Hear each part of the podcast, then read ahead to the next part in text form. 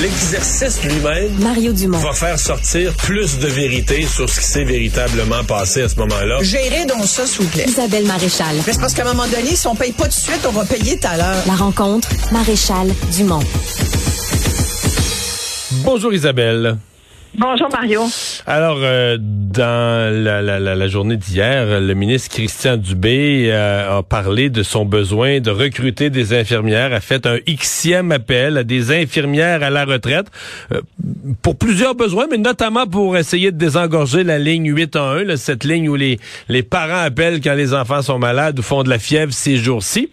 Ça t'a fait réagir par rapport à, à certaines autres nouvelles qu'on a déjà discutées?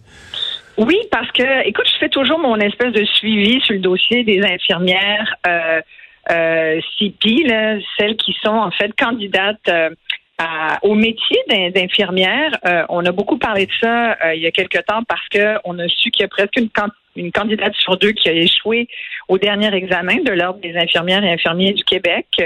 Euh, euh, qui donne accès à la pratique de la profession. Si tu passes pas ton examen, ultimement, tu ne peux pas pratiquer. Là, ça, c'est, c'est une des missions de l'ordre de s'assurer de, la compétence de, de- des infirmières et des infirmiers. Puis on est tous d'accord avec ça.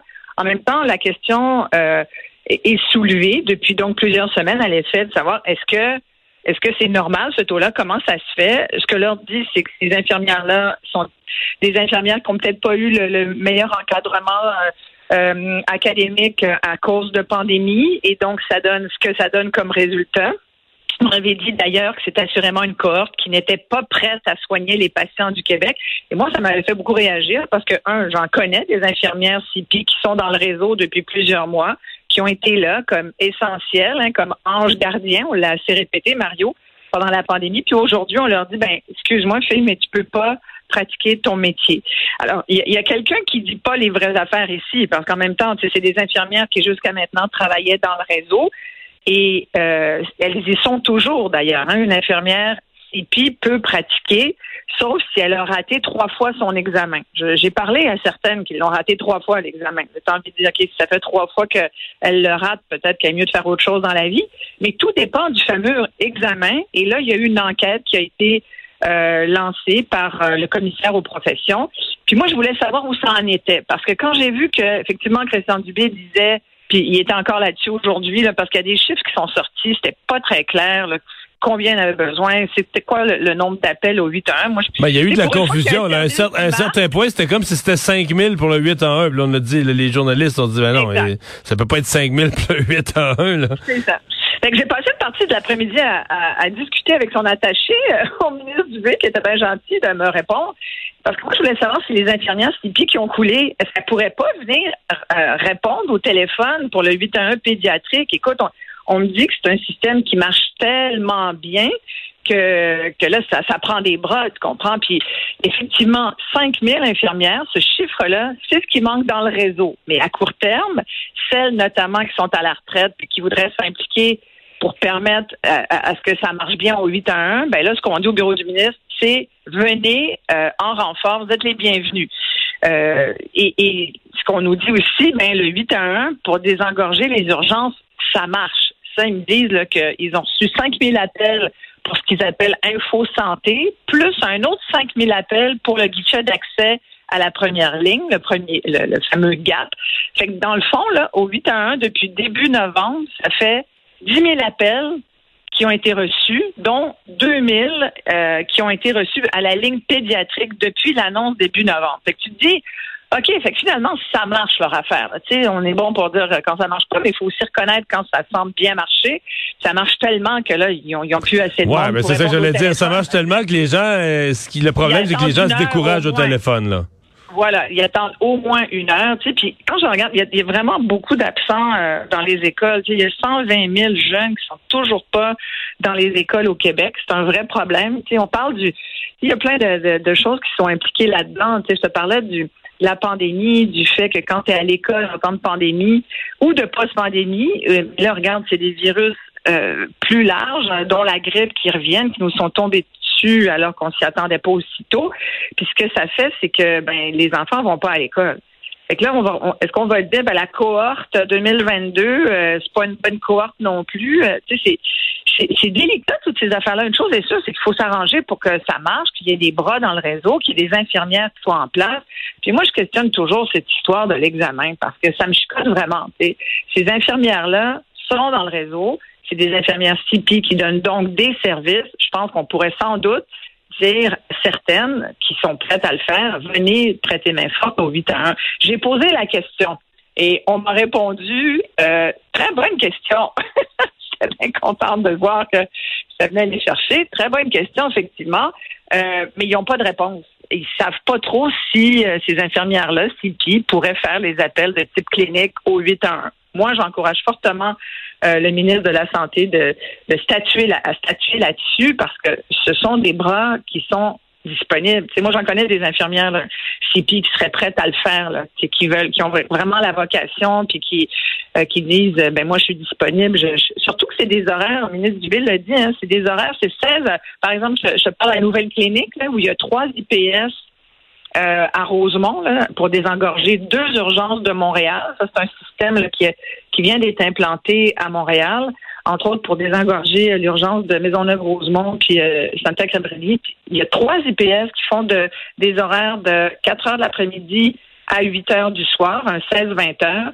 Là aussi, on a besoin de monde, mais ça a permis, semble-t-il, de désengorger aussi les urgences parce que les cas P4 puis P5, les non-urgences, finalement, se retrouvent là. Mais avant, ce que je comprends, c'est que tu peux pas y aller toi-même à cette clinique-là, qui est située au CLSC Olivier Guimont. Il faut que tu, avant que tu appelles au 811. Fait que le 811, il est pour vraiment te faire référer, là. Exactement. Tu peux pas y aller, là. Ça te prend une référence pour aller à ces nouvelles cliniques où il y a des IPS. Puis je dis ces cliniques parce que bientôt, il y en a une à Verdun, puis il va y en avoir aussi une à Notre-Dame.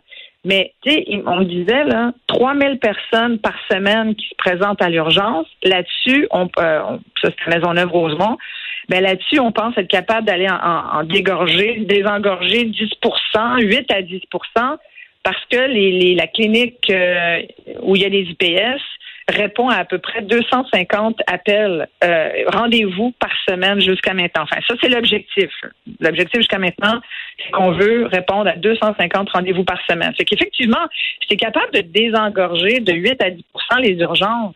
Écoute, ça va être vraiment un bon coup de main, mais il faut que ça marche, puis ça passe tout ça par trois chiffres, 8, 1, 1, puis là, le monde, il, téléphone, les gens, les citoyens qui sont malades ont compris ça, mais il manque de monde pour répondre au téléphone.